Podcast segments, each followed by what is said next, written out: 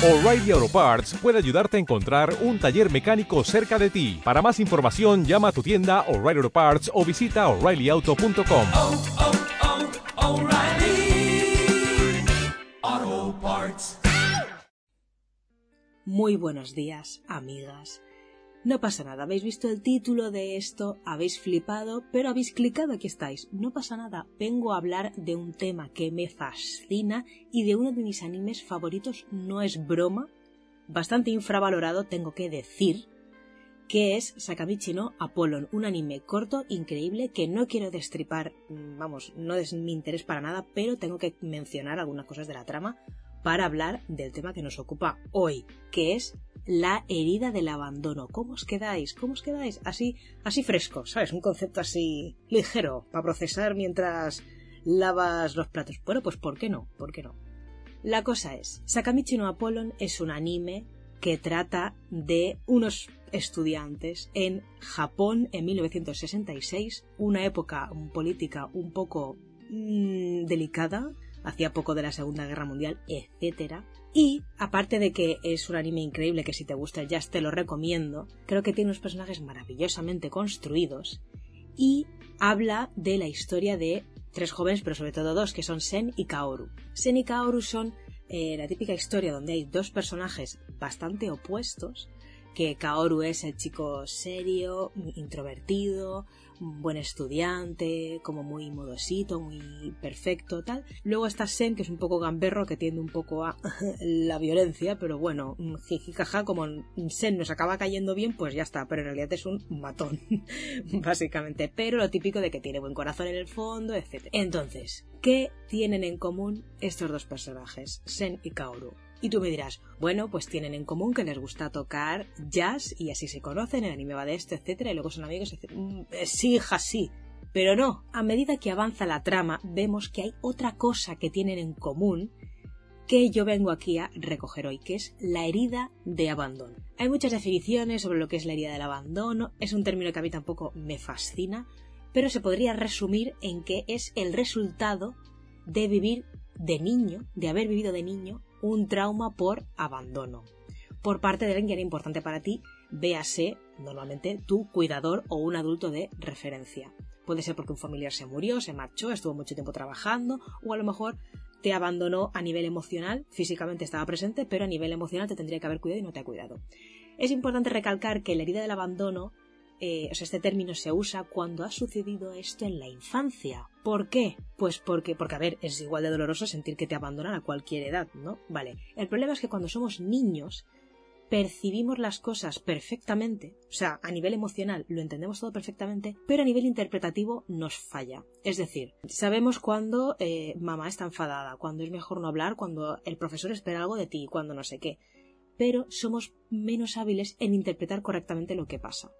Por tanto, cuando hay algo difícil de interpretar, se suele llegar a una conclusión que es es mi culpa. Cuando eres pequeño y tu padre te pega, si tu padre, bueno, concibe que esa es su manera de criar, totalmente inaceptable, piensas que te ha pegado porque eres malo. No piensas que tu padre tenga un problema de ira o que tu padre haya hecho algo malo. Piensas que, bueno, pues es lo que hay, como que no le pones en duda. Entonces, eso mismo pasa con el abandono. La herida de abandono implica que en tu infancia interpretaste que las personas que necesitabas y que son importantes para ti eh, te podían abandonar en cualquier momento porque supuestamente, según lo que tú interpretas, es por algo, es que hay algo malo en ti.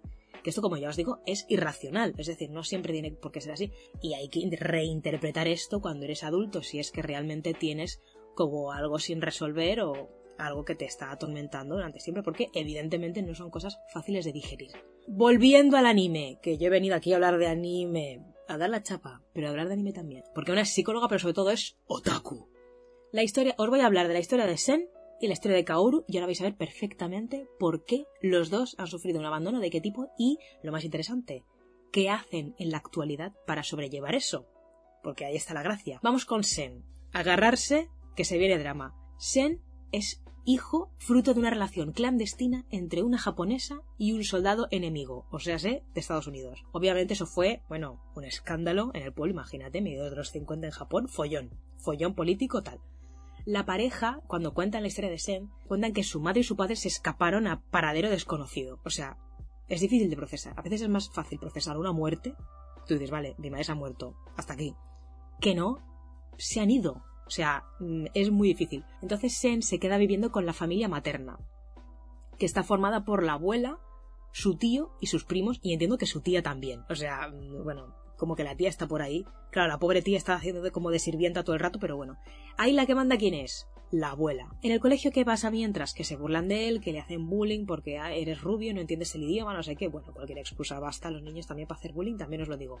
Sen se encuentra siendo pequeño, abandonado por su padre y por su madre. Su abuela odia a su madre, porque la abuela, sí, es la abuela de la, la, la madre de su madre, vaya. La odia tanto que se ve en una escena donde la abuela está quemando cosas de la madre de Sen, diciendo que ella nunca ha parido a una hija así, que cómo podía ser que hubiera tenido una hija capaz de seducir a un soldado enemigo y encima abandonar a su vergüenza. Es Sen. O sea, la abuela dice que Sen es una vergüenza porque es fruto de, pues, mm, ese tipo de unión entre una japonesa. Bueno, me parece cruel esa escena, pero creo que a nivel de guion, que se hizo para desmentir la hipótesis de que Sen fuera fruto de una violación. En esa escena se ve como la abuela quema una foto de ellos dos sonrientes. No es hijo de una violación, que también hubiera sido difícil de, no sé, encajar, pero igualmente la cosa es bastante dramática porque se nota que la abuela odia a Sen por lo que simboliza. Entonces, claro, parece que Sen se pasa como toda su infancia intentando, no sé, que su abuela la acepte, básicamente. La única persona que acude a protegerle, porque la abuela está soltando esas barbaridades delante de Sen, que es como, a ver, es un niño pequeño, por el amor de Dios, déjale en paz, o sea, ¿qué culpa va a tener Sen? Vale, la única persona que acude a protegerle es el tío, al que luego vemos que Sen le llama a papá directamente. Vale, ¿qué pasa un día entonces? Sen se encuentra un día a la abuela en el patio de su casa, llena de sangre, una escena mm, bastante gore, tengo que decir, y me quedé como, well, y está como desangrándose y se le acerca para decirle algo antes de morir, pero lo único que consigue es llenarle de sangre, o sea, como que se le tira encima y se desploma. Justo entonces, claro, Sen está en shock, evidentemente. Justo entonces aparece el tío, a ver, en plan, "Uy, a ver qué pasa. Y claro, se encuentra eso, a la abuela muerta en el suelo y a Sen lleno de sangre. Y la escena que vemos después de eso son policías interrogando a la familia. Así que yo entiendo a lo mejor es súper evidente esto la gente que ha visto la serie y dice, se entendía perfectamente. Bueno, yo lo que entiendo es que la abuela la han asesinado porque habrá venido algún ladrón random que se intentaba colar en casa. Entiendo, vaya. En ese momento que le están interrogando al tío, Sen le agarra la mano y este se la rechaza, dándoles a entender que de alguna manera el tío le culpa a él de la muerte de su abuela, lo cual no tiene absolutamente ningún tipo de sentido, porque evidentemente él es un niño que debe tener, no sé, 12 años, pero que se ve otra vez el rechazo. Es en ese momento cuando el cura de la iglesia del pueblo le da a Sen un rosario y le explica que eso era de su madre. Entonces Sen, recordemos que todo lo que le recordaba a su madre ha estado quemado por una señora, por su abuela, eh, y que ahora mismo se siente abandonado y rechazado por absolutamente todos, se aferra a los últimos recuerdos que le quedan de ella, que es el rosario, y ahí es cuando empieza a responder con violencia a las agresiones que llevaba todo este tiempo recibiendo en el colegio. Y entonces ya decide, pues mira, me pegáis, pues yo os pego el triple. Y ahí es cuando se empieza a meter en peleas también porque está lidiando con unas cosas a nivel emocional fuertes. Se en cuenta que después de esto su tío, al que recordemos él llama papá, se convirtió en alcohólico y que estaba todo el día bebido. No recuerdo si deja claro que se convirtió en alcohólico a raíz de la muerte de la abuela, o sea, de la muerte de su madre, o qué, pero bueno, como que le afecta para mal y está todo el día bebiendo. Hasta que consigue trabajo en otra ciudad y entonces él, pues chao, o sea, como que se la aspira de un día para otro de es temporal, temporal, lo típico, temporal, temporal, es una cosa temporal y luego desaparece durante años. Sen qué pasa, Sen opina que eso es culpa suya. Y eso, ya os lo he dicho, que creer que algo es culpa tuya es muy frecuente en los niños porque simplemente no tienen una explicación mejor. A Sen le bastó notar cómo su tío le rechazó la mano cuando él se la intentaba coger, cuando estaba la policía, etc. Y Sen ya lo entendió perfectamente. O sea, los niños se enteran de absolutamente todo. Lo que pasa es que, claro, asumía que todo eso era culpa de él, que él estaba causando problemas, etc. ¿Qué pasa en la actualidad? Que él vive en una casa con sus primos pequeños y la señora que entiendo que es su tía, repito, o sea, la mujer del tío que desaparece. Entonces, eh, la pobre señora está todo el día hasta arriba de trabajo teniendo que cuidar a un montón de niños, que son como 4 o 5, encima manteniendo esa familia solo con su sueldo, o se supone que el tío le tiene que pasar de vez en cuando algún tipo de pensión, porque vamos, eh, mal de dinero van. A ver, sí que es verdad que Sen se lleva muy bien con sus primos y que también sus primos son pequeños, entonces tampoco recuerda mucho del drama este. A pesar de llevar una vida humilde, pues sí que es feliz y tal. Pero de vez en cuando, según él le cuenta a Kaori, cuando le cuenta todo esto, le se sigue preguntando si realmente es correcto que él viva allí. O sea, él está muy condicionado por ese sentimiento de yo no pertenezco aquí, acabé aquí porque literalmente todo el mundo me abandonó y ahora el tío, que era el único que me defendía de la abuela, de alguna manera me considera, no sé, medio culpable de que la abuela se haya muerto que ya os digo, que o fue asesinada o la abuela pues simplemente mm, se murió en ese momento y ya está. Lo que no me cuadra es el exceso de sangre. Perdonad si he interpretado mal la escena, pero es que no se me ocurre otra cosa. Actualmente, ¿qué pasa? Pues que se ve claramente eh, un ejemplo de problemas de vida de abandono es que en un capítulo él desaparece, no voy a estripar rara, pero bueno, en un capítulo él desaparece sin dejar rastro, sin avisar a nadie, sin decir a dónde va, etc. Y es curioso cómo muchas veces cuando nos sentimos abandonados, preferimos irnos nosotros por el miedo a que nos vuelvan a abandonar. Es como anticiparse porque nos da miedo volver a vivir otro abandono porque decimos que no lo soportamos y porque asumimos que tenemos un problema nosotros. Vale, eh, todo esto es la cosa de la historia de su pasado, de su niñez, pero ¿cómo se refleja la herida del abandono a día de hoy? Pues un ejemplo, creo que hay bastantes a lo largo de la serie, pero un ejemplo claro es cómo él en un capítulo, no voy a estrepar nada, no me interesa, ya os lo digo, tenéis que ver este anime, es increíble. Él en un capítulo desaparece sin dejar rastro y sin avisar a nadie ni nada. ¿Y eso por qué es? Pues porque es curioso que en personas que han vivido un abandono nos da tanto miedo volver a sentir un abandono que preferimos irnos nosotros antes de que eso pueda llegar a pasar. Sen prefiere irse él antes de poder recibir rechazo otra vez. Pasamos ahora a la historia de Kaoru, Kaoru, que es el, chaval así, modosito, introvertido, perfecto. La serie empieza con Kaoru. La serie empieza cuando Kaoru se muda al pueblo y se queda a vivir en casa de sus tíos. Mira, otra cosa que tienen en común, que con los tíos. Los tíos de Kaoru, mientras los de Sen, pues eran familia humilde tal, los tíos de Kaoru son unos rancios, ricos, acomodados, pero sí que es verdad que él desde pequeño se ha tenido que acostumbrar a cambios de residencia constantes debido a la profesión del padre. El padre que era marinero, no sé qué,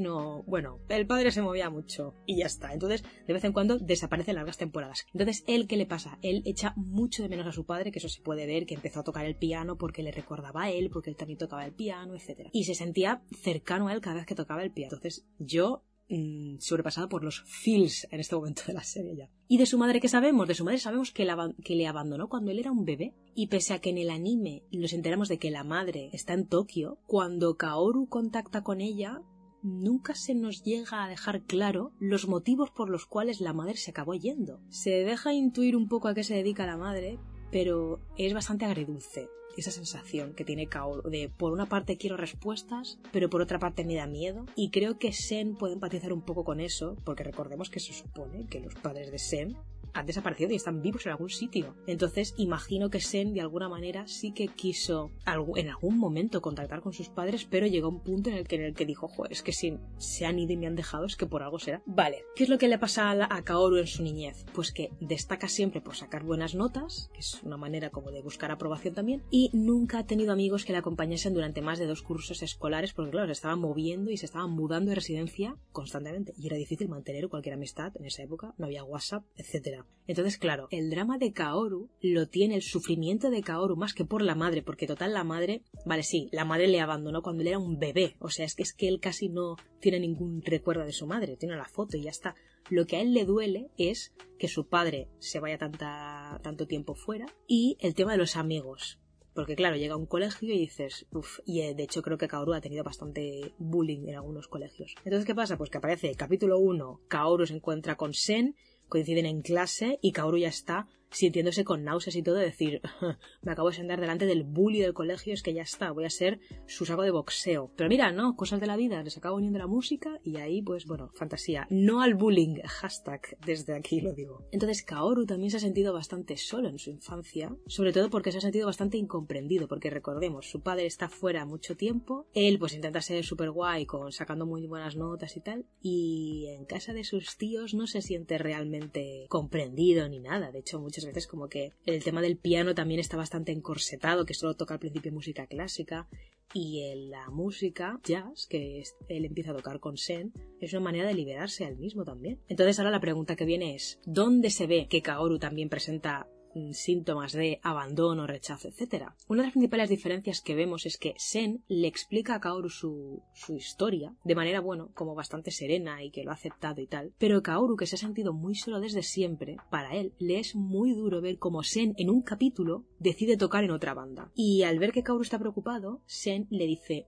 literalmente, no pasa nada, solo será hasta que acabe el festival escolar. Después volveremos a ensayar juntos y tal. Pese a que esa frase se la dice para tranquilizarle, precisamente esas palabras a Kaoru le triguerean, le hacen recordar todas las veces que sus amigos le prometían enviarse cartas cuando él se mudaba y que luego al final nunca se acababa cumpliendo, que al cabo de un mes llegaban tres cartas y luego ya mm, automáticamente ya no llegaba ninguna. Entonces en ese momento reacciona en total piloto automático y reacciona sin pensar y empieza a llamarle traidor, le deja de hablar, no sé qué, se va, habían ido de excursión solos, él se va por su cuenta. Alguien que no sabe la historia de Kaoru podría pensar, uff, está siendo celoso, está siendo tóxico, está siendo exagerado.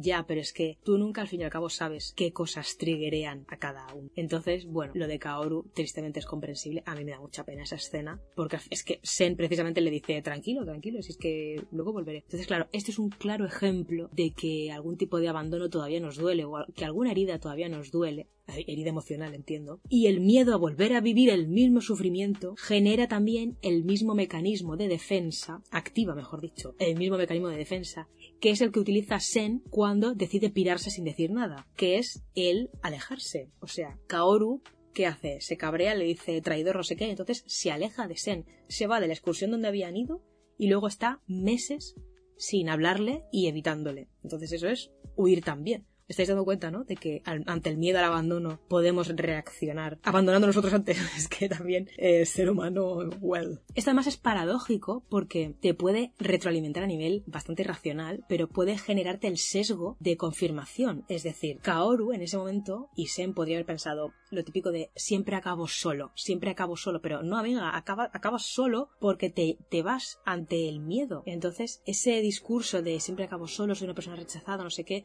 si tú todavía no superas un sentimiento de abandono, puedes caer en eso de, bueno, ante el miedo a la vulnerabilidad o la vinculación, no sé qué, o miedo a sentirme traicionado, que es lo que le pasa, por ejemplo, a Kaoru cuando Sen se va a tocar a otra banda. Eh, Kaoru lo interpreta como, eh, bueno, se viene, se viene abandono, este no vuelve a tocar conmigo, me quedo yo tiradísimo, entonces decide pues dejar de hablarle, llamarle traidor, no sé qué, y eso puede llegar a retroalimentarse el sentimiento de siempre acabo solo, entre comillas, que es un discurso que puede tener mucha gente que ha vivido eso. Cuidado, cuidado porque los mecanismos de defensa se llaman así porque se supone que te defienden de algo y que te protegen para no sentirte herido. Pero lamentablemente, al igual que te protege del sufrimiento, también te impide vivir cosas nuevas. Es decir, no te estás dando la oportunidad de quedarte ahí y ver si realmente ese miedo que tú tienes se cumplió o no. De hecho, gracias a Dios, ese sentimiento que tiene Kaoru desaparece cuando Kaoru comprueba que Sen efectivamente cumple su palabra y vuelve. Es decir, acaba el festival escolar y vuelven. Se reencuentran en una escena maravillosa donde empiezan a tocar los dos encima del escenario sin cruzarse ningún tipo de palabra. Yo, bueno, emocionada, viva. Es que este ese capítulo es espectacular. Cuando Sen le dice a Kaoru que se va a ensayar a otra banda, Kaoru tiene el flashback de dejar de recibir cartas, es decir, de abrir el buzón un día sí, otro también y ver que está vacío y que ningún compañero del, del, cole le está escribiendo nada ni nadie se acuerda de él. Pero cuando Kaoru aprende que sí que hay gente que cumple su promesa, o por ejemplo Sen, y que no todo el mundo le va a dejar tirado y no todo el mundo le va como a engañar en ese sentido, eso se simboliza de una manera súper mágica y es que aparece, o sea, él tiene una visión de él mismo de pequeño recibiendo una carta. Es como decir, es, ese sentimiento nunca ocurrió de pequeño, pero ahora de alguna manera siente que su niño de primaria está un poco más tranquilo y que ahora se ha dado cuenta de que sí ha encontrado un amigo que ha cumplido la promesa. Y yo me quiero ir a llorar tres litros de agua, porque es que es tan bonito eso. Es que, madre mía. Otra cosa que también me parece interesante recalcar es que, a priori, podríamos decir que Kaoru ha tenido una vida más fácil que Sen. Quizás sí, o sea, tampoco me parece muy interesante empezar a poner baremos y a poner tal, pero en el presente creo que Kaoru está bastante más solo que Sen. Porque, aunque a nivel económico no tenga ningún problema, y sí que, por ejemplo, los dos, tanto Sen como Kaoru, son bastante orgullosos, cabezotas, etc. Sen sufrió varios abandonos traumáticos cuando era pequeño. Los abandonos de Kaoru, por otra parte, han sido como más continuados, ¿no? Porque la madre como que... La madre de Kaoru pues siempre ha estado medio ausente, entonces bueno, Kaoru tampoco le ha dado mucha oportunidad de echarla de menos. El padre aparece y desaparece según se tercie por el trabajo y los amigos le duran dos telediarios, ¿vale? Y no porque él no sea capaz de hacerlo, sino porque ya llega un momento que ha comprobado que se esfuerza para mantener el contacto y luego es muy difícil. Entonces genera una persona bastante fría y básicamente con poco interés para relacionarse con los demás. Pero sin embargo, Sen lleva muchos años viviendo en una casa donde sus primos pequeños le adoran. Tiene relación con, con Richan, con la amiga. Tiene relación con el, con, con su, el padre de ella, que la trata, le trata como si fuera un hijo más. El Junichi, que es el tío random, que es como, como si fuera un hermano mayor para él el sacerdote que también le apoya. O sea, tiene una, una, red de apoyo, tiene una comunidad bastante grande, pese a ser el matón del instituto y tampoco tener un montón de amigos allí. Sí que Sen tiene gente que se preocupa por él. Sin embargo, Kaoru vive en una casa donde él mismo dice que se siente invisible y solo pese a estar rodeado de personas porque hacen como fiestas ahí como muy pomposas, ¿sabes? Así, la gente rica hacen fiestas y le tiene al pobre ahí tocando el piano como si fuera, bueno, como si fuera un restaurante. Entonces, a simple vista, podríamos caer en el error de pensar que Kaoru ha muchas comodidades, etcétera, pero en realidad está bastante solo y bastante censurado porque uno de sus hobbies es tocar el piano. Tocar el piano está restringido a unas horas concretas, no sé qué, mi, la tía es insoportable y la sobrina, la, la prima esa, peor. Entonces la magia es que, bueno, que Kaoru, gracias a mudarse de pueblo y conocer a, a Sen y compañía, puede llegar a tocar en el sótano de la tienda de discos y tocar jazz, que es como improvisar, liberarse, no sé qué, que es lo que él necesita. Es sentir que no es invisible, que forma parte de algo, forma parte de un grupo y que, bueno, puede tener control sobre lo que hace, pero aún así disfrutar y dejarse llevar.